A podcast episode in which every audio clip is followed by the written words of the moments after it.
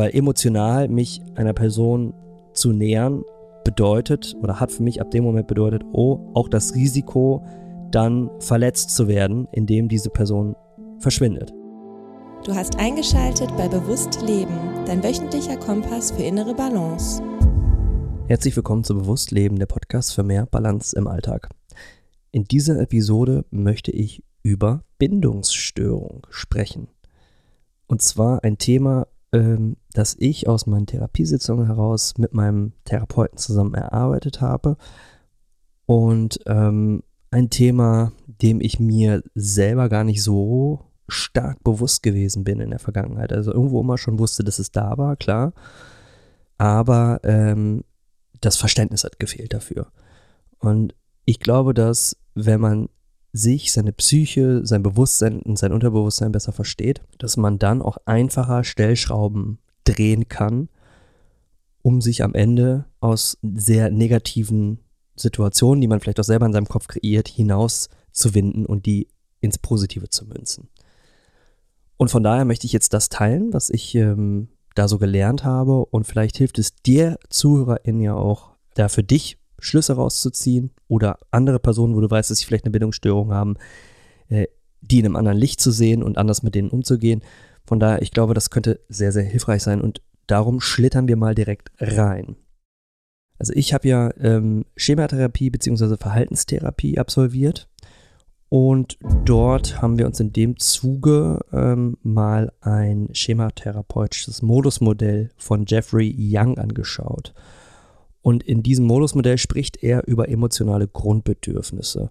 Und da sind es fünf Grundbedürfnisse, die er herausgearbeitet hat in diesem Modell, ähm, wovon zwei für die Thematik der Bindungsstörung mh, hm, besonders wichtig sind und da werfen wir einen genaueren Blick drauf.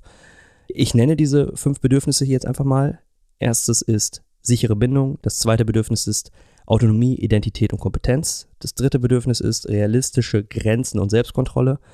Das vierte Grundbedürfnis ist Freiheit im Ausdruck von Bedürfnissen und Emotionen. Und das fünfte Bedürfnis ist das Bedürfnis nach Spontanität und Spiel. So, und wir gucken uns jetzt die ersten beiden Bedürfnisse ein bisschen genauer an, beziehungsweise anhand derer probiere ich mal zu skizzieren, wie es zu einer Bindungsstörung kommen kann nicht muss, aber kann. Und zwar das erste, ich wiederhole, ist das Bedürfnis nach sicherer Bindung und das zweite ist das Bedürfnis nach Autonomie, Identität und Kompetenz. Also ein Bedürfnis nach Bindung und ein Bedürfnis nach Autonomie. Und wenn wir uns jetzt unseren Lebensverlauf anschauen, also unsere Sozialisation, dann äh, ist es natürlich erstmal relativ klar, dass wir, wenn wir geboren werden, erstmal ein Bedürfnis nach sicherer Bindung haben und Autonomie da erstmal noch gar keine große Rolle spielt, weil wenn wir nicht gefüttert werden, wenn wir kein warmes Bett bekommen, dann haben wir als Baby ein Problem. Ist logisch. Und ähm, das äh, zieht sich natürlich auch irgendwo auch durch unsere Kindheit hin bis zu unserer Jugend und auch dem Erwachsenwerden, ähm, dass wir doch irgendwo auch auf die Bindung zu unseren Eltern beziehungsweise den Personen, die uns großziehen, stark angewiesen sind. Ne? Also auch finanziell, um überleben zu können, um zur Schule gehen zu können, um vielleicht auch ähm, eine Ausbildung oder ein Studium absolvieren zu können. Und da ist die Bindung extrem wichtig. Sprich im Umkehrschluss, wenn in dieser Phase was passiert, gerade auch in jungen Jahren, ähm, man kann sich als Jugendlicher ja schon irgendwo auch von, von der Bindung lösen und autonomer aufstehen, aber gerade so im Kindesalter, frühem Kindesalter, wenn da was passiert, wenn dieses, diese sichere Bindung erschüttert wird, dann kann das natürlich Konsequenzen nach sich ziehen, nämlich in Form vielleicht auch einer Bindungsstörung. Komme ich gleich nochmal drauf zu sprechen. Dann kommt aber, das ist sicherlich bei dem einen oder bei dem anderen früher oder später, ähm, dann die Entwicklung äh, der Autonomie und der eigenen Identität, äh, vor allen Dingen der eigenen Unabhängigkeit ins Spiel. Äh, nämlich, wenn wir ähm, ja, älter werden, wenn wir Interessen bekommen, wenn wir vielleicht Nebenjobs, die unseren Interessen entsprechen, annehmen, wenn wir uns für ein Studium entscheiden, für eine Zukunft, die wir selber gestalten wollen, wenn wir auch natürlich ganz stark auch wichtig von zu Hause ausziehen unser eigenes Leben beginnen, auf unseren eigenen Füßen stehen, auch wenn wir da vielleicht noch finanziell unterstützt werden, aber äh, es ist, sind wichtige Schritte hin zur Autonomie, also zur Selbstständigkeit, zur Unabhängigkeit, zu einem wirklich unabhängigen, eigenständigen Leben. Das ist im Sozialisationsverlauf unglaublich wichtig, äh, um die Balance zwischen einer sicheren Bindung und einer Autonomie herzustellen. Also am Anfang unseres Lebens sind wir stark auf dieses Bedürfnis auf Bindung fixiert, sind davon auch stark abhängig, lösen uns dann normalerweise sehr logisch auch mit dem Älterwerden davon und werden autonomer, ziehen irgendwann auf und sind eigentlich im Idealfall irgendwann im frühen Erwachsenenalter völlig autonom. Wobei wir diese Bindung oder dieses Bedürfnis nach Bindung nie verlieren. Es verändert sich nur.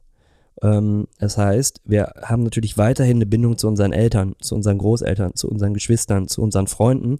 Diese Bindung oder diese, dieses Bindungsgefüge verändert sich allerdings ein wenig, da Autonomie natürlich mit ins Spiel kommt. Und im Idealfall, im Idealfall bekommen wir eine schöne Balance hin, eben aus dieser Unabhängigkeit, aus dieser Selbstständigkeit und eben dieser Bindung zu den Liebsten um uns herum. Also das eine sollte dann im, im Idealfall nicht unglaublich viel stärker ausgeprägt sein als das andere, sollte, sondern es sollte sich in der Waage liegen. Ne? Es sollte ähm, im Einklang miteinander sein und beide Bedürfnisse müssen irgendwo erfüllt werden. Laut diesem schematherapeutischen Basismodell von Jeffrey Young. Das will ich nochmal dazu sagen. Darauf stützen wir uns jetzt hier gerade.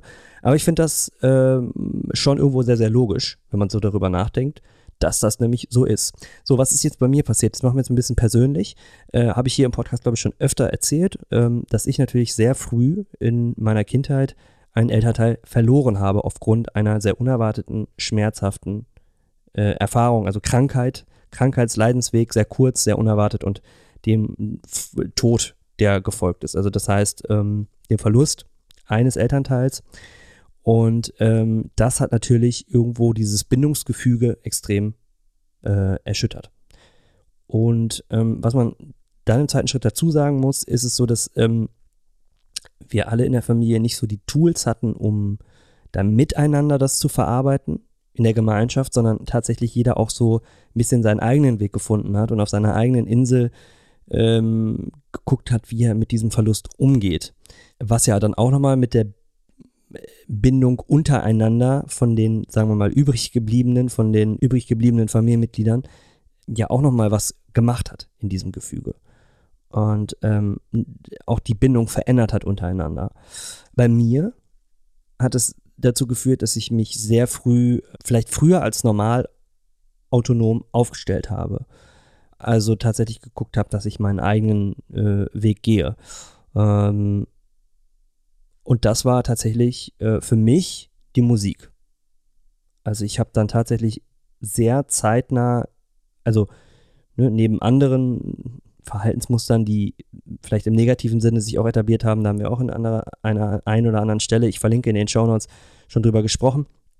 Aber im positiven Sinne war es jetzt erstmal die Musik, die mir geholfen hat, auch mich da sehr äh, autonom aufzustellen. Ich habe äh, eine Band gegründet, ich habe auch die Möglichkeit dazu bekommen, das zu tun. Also hatte auch den Raum dafür, konnte einen Bandraum äh, bei uns im Keller äh, an den Start bringen und äh, mich tatsächlich da voll und ganz reinschmeißen, habe nächtelang Gitarre gespielt, habe mich da ja sehr drin ähm, verloren, auch äh, im positiven Sinne Songs geschrieben. Und für mich war ab dem Moment relativ schnell klar, okay, das ist das, was ich im Leben machen will, no matter what, so, ne, ähm, weil ich habe keine Lust, dass ich wenn ich das, wenn mich dasselbe Schicksal ereilen sollte, das habe ich immer gedacht, ne, dann ähm, will ich zumindest das gemacht haben in meinem Leben, worauf ich richtig Bock hatte und das war tatsächlich Musik. Und ähm, da äh, hat sich, wie gesagt, mit 12, 13 Jahren einfach ein sehr, sehr starkes äh, Autonomiebedürfnis dann entwickelt, auch diesen Weg gehen zu wollen, auch eine sehr starke Identität, ähm, dass ich mich eben mit, mit diesem Musikerdasein auch identifiziere und ähm, da hat sich auch eine gewisse Kompetenz ne, ähm, entwickelt. Also Bedürfnis nach Autonomie, Identität und Kompetenz. Und das also ging sogar so weit, dass ich mir in die Schule schmeißen wollte. Also ich wollte tatsächlich mein, mein Abitur abbrechen, um nur noch Band zu machen. Da haben mich rückblickend glücklicherweise meine Mutter und äh, diverse andere nahestehende Personen von abgehalten. Ich habe es dann irgendwie durchgezogen, hat mir am Ende dann doch, doch echt sehr viel gebracht. Aber, also du verstehst den Punkt, den ich hier ähm, machen möchte. Äh, sehr früh Autonomie, Identität und Kompetenz entwickelt. Aber die Bindung ist auf der Strecke geblieben. Vielleicht nicht ganz, man entwickelt natürlich auch eine Bindung zu seinen Bandmitgliedern, die dann man am Ende auch sieht wie eine Art Familie, aber trotzdem habe ich äh, eine emotionale Bindung völlig hinten überfliegen lassen. Weil emotional mich einer Person zu nähern bedeutet oder hat für mich ab dem Moment bedeutet, oh, auch das Risiko, dann verletzt zu werden, indem diese Person verschwindet. Ähm, das ist so ein bisschen das, was ich natürlich auch aus diesem Tod äh, gelernt habe und aus dem eigenen Selbstbeschützungsmodus heraus habe ich dann in eine emotionale Bindung auch wirklich nicht zugelassen. Ähm, das hat auch mit Freundinnen äh, wirklich nicht funktioniert oder mit PartnerInnen ähm, und hat sich dann auch so durchgezogen. Also ich habe mich nie wirklich auf eine emotionale, starke Bindung eingelassen und äh, habe mich da doch einfach vorab gekapselt. Eben aus der Verlustangst heraus. Und dahinter steht dann wieder die Angst der Einsamkeit. Ne? Und da hat sich eben dieses Autonomiebedürfnis überproportional stark entwickelt und ist eigentlich letztendlich, ähm, also diese, diese Balance zwischen Bindung und Autonomie ist aus der, aus der Balance gekommen und hat sich eben auf einen Schwerpunkt verlagert, was eigentlich nicht optimal ist, denn darum bin ich, also optimal ist immer so die Frage der Perspektive. Also ich finde schon gut, dass das alles so passiert ist, ähm, äh, weil ich natürlich jetzt im Hier und Jetzt mein gesunder Erwachsener viel besser versteht, warum ich bin, wie ich bin. Ähm, und das hätte ich vielleicht gar nicht, ich hätte mir diese Bedürfnisse nie angeschaut und ich wäre nie an diesen Punkt gelangt, wenn mir das alles nicht passiert wäre. Aber ähm, rückblickend, wie gesagt, ist es aus der Balance geraten. Und ähm, das probiere ich jetzt wieder einzupendeln tatsächlich. Eben mich emotional zu öffnen, auch äh, eine Bindung einzugehen oder Bindungen einzugehen, die emotional wertvoll sind und auch eben diese Angst ein Stück weit loszulassen verlassen zu werden. Diese Angst äh, vor Einsamkeit. Und hier möchte ich natürlich jetzt ne, nochmal zum Episodentitel zurückkommen, nämlich eine Bindungsstörung. Ich glaube, dass ich jetzt so ein bisschen dir er äh, erklärt habe, woher zum Beispiel, woher so eine Bindungsstörung äh, rühren kann, woher sie entstehen kann. Bei mir, das muss ich nochmal dazu sagen, hat sich dieses Trauma des Verlustes nochmal wiederholt, also eine Retraumatisierung. Ich habe in meiner Studienzeit tatsächlich einen Manager als Freund nennen können, äh, will ich jetzt mal rückblickend sagen, zumindest für eine gewisse Zeit lang, der auch eine Art Vaterersatz eingenommen hat. Der hat sich unglaublich gut um mich gekümmert und ähm, wir haben auch offen ausgesprochen, Vater-Sohn, dass sich das irgendwie so anfühlt. Ähm, ich habe mich da, da tatsächlich wieder auf eine Bindung eingelassen, weil ich dieses Bedürfnis ja scheinbar dann doch hatte, auch zu einer männlichen Bezugsperson, die ich ja nie hatte. Und diese Bindung ist allerdings auch wieder kaputt gegangen. Ähm, aus einem anderen Grund, nicht der Tod äh, hat dafür gesorgt, sondern einfach dadurch, dass wir nicht mehr in derselben Band zusammen gespielt haben und ähm, ich auch nicht mehr ganz den Zielen von ihm dienlich war, vielleicht auch andersrum, ne, immer auch sehr selbstkritisch das Ganze betrachten, aber äh, kam es zu einem Bruch mit dieser Person. Von heute auf morgen haben wir uns nicht mehr gesehen und auch nicht mehr gesprochen. Das hat natürlich diesen Verlust wiederholt und gerade auch bei einer männlichen Bezugsperson, die halt auch sozusagen den Vaterersatz eingenommen hat. Also da ist halt sozusagen zum zweiten Mal der Vater flöten gegangen. Und das hat halt nochmal an diesem Bindungsgefüge äh, gerüttelt und hat halt, na, nochmal dafür gesorgt, dass äh, ich einen starken Fokus auf Autonomie gelegt habe und mich aber auch jeglicher Bindung eben auch nicht nur gegenüber männlichen Bezugspersonen, aber generell verschlossen habe. Und ich würde sagen, dass bis zum heutigen Tag da noch keine Balance herrscht zwischen Autonomie und Bindung. Äh, ich mir dessen aber bewusst bin, und das ist ja genau das, worüber wir hier im Podcast reden, ähm, und wofür wir sensibilisieren wollen, eben dass äh, man sich seiner Gefühle, Gedanken und Emotionen auch bewusst wird und dann natürlich, und wenn es nur Baby Steps sind, gegensteuern kann.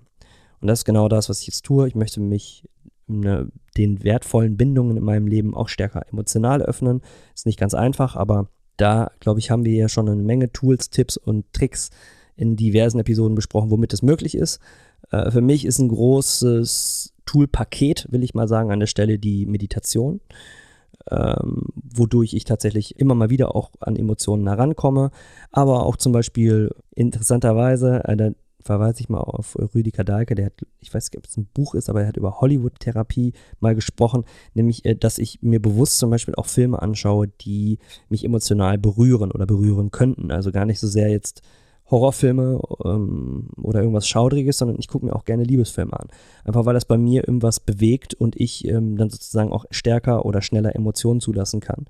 Und äh, ich durch diese durch diesen einfacheren Zugang zu diesen Gefühlen halt eben auch mich stärker öffnen kann für äh, Bindungen. Und so probiere ich halt das Ganze wieder in Balance zu bekommen. Natürlich auch mit professioneller Hilfe, darum natürlich auch Therapie und wie gesagt, Persönlichkeitsentwicklung auch ganz, ganz wichtig. Also Bücher darüber zu lesen, Podcasts darüber zu hören, ähm, sich Modelle anzuschauen und vor allen Dingen selber hineinzuspüren, in sich hineinzuspüren und zu reflektieren. Ich denke, das ist das Aller, Allerwichtigste, wenn man in seinen, wenn man wieder in Berührung kommen möchte mit seinen eigenen Emotionen, dann ist das nach innen spüren, ja, dann doch das Aller, Allerwichtigste. Genau. Äh, und so probiere ich tatsächlich meine Bindungsstörung zu lösen. Und ich glaube, da gibt es verschiedene Stufen der Bindungsstörung, je nachdem, was jemandem passiert ist und wie lange man sich auch vor solchen Bindungen verschließt oder auch vor emotionalen Verbindungen. Ähm, und vielleicht hörst du jetzt und denkst, da ist überhaupt nicht meine Problematik. Vielleicht ist sie nur ganz, ganz leicht irgendwie im Leben vorhanden. Vielleicht ist sie auch stärker vorhanden. Äh, dann hilft auf jeden Fall ähm, das Bewusstsein dafür, dass es eben diese beiden Bedürfnisse gibt, neben vielen anderen. Und äh, natürlich je nach äh, therapeutischen Modellen auch immer unterschiedliche. Ich fand diese fünf jetzt hier sehr stimmig und wovon die zwei jetzt eben genau für diese Thematik sehr, sehr wichtig sind. In dem Sinne, äh, hier lasse ich es bei bestehen. Ich verlinke in den Show Notes natürlich alle möglichen Episoden, die bei dieser Thematik irgendwo es wert sind, auch gehört zu werden die das Ganze so ein wenig ergänzen. Und ansonsten an der Stelle vielleicht nochmal der Tipp, wenn dich auch mal Videos von mir interessieren sollten, dann kann ich äh, dir TikTok empfehlen. Da bin ich als Guitarfry unterwegs und mache kurze Videos zum Thema Bewusstseinsarbeit. Feel free, schau es dir gerne mal an und äh, lass mir ein äh, Follow da, wenn du Lust hast. Genau, und an der Stelle sonst auch nochmal erwähnt, info at mindpreneure.de ist unsere E-Mail-Adresse, falls ja, Themenwünsche da sind für weitere äh, Episoden. Genau, an der Stelle lasse ich stehen. Ich bedanke mich sehr fürs Zuhören und freue mich auf die nächste Episode. Bleibt in Balance, eure Mindpreneure. Ciao.